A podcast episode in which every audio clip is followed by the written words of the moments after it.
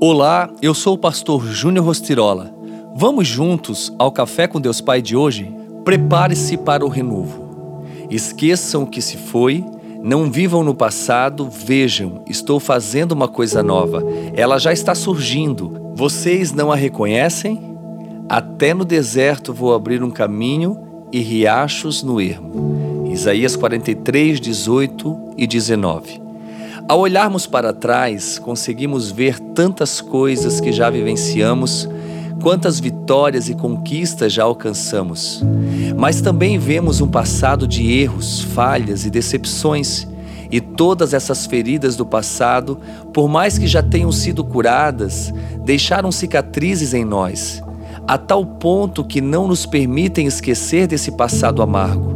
No entanto, Temendo causar cada vez mais destruição, muitas vezes ficamos paralisados e não avançamos em direção ao amanhã.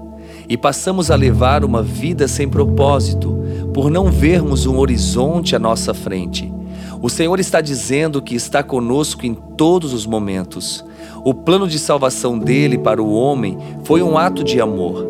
Desde o início, o homem faz escolhas erradas e se afasta de Deus. Mas em Jesus, esse plano foi reprogramado de volta ao início, a um relacionamento 100% com Deus Pai. Ele fará novas todas as coisas. Por isso, siga em frente, porque a partir de agora você olhará para trás e no lugar de escombros verá um caminho, o qual você pavimentará para um futuro glorioso no Senhor. Acabamos de começar um novo ano. Isso quer dizer que você tem a chance de recomeçar algo que talvez tenha deixado para trás e que pode ser revisto. Uma nova estação iniciará em sua vida. Se for preciso, peça perdão perdoe-se e continue em direção ao cumprimento das promessas de Deus.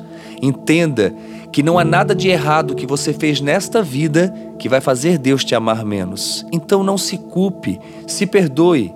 O futuro é promissor e Deus está apontando para lá. Pense nisso. E a frase do dia diz assim: A fé é como uma semente, quando plantada, germina o extraordinário. Prepare-se e viva o renovo de Deus. Que Deus te abençoe.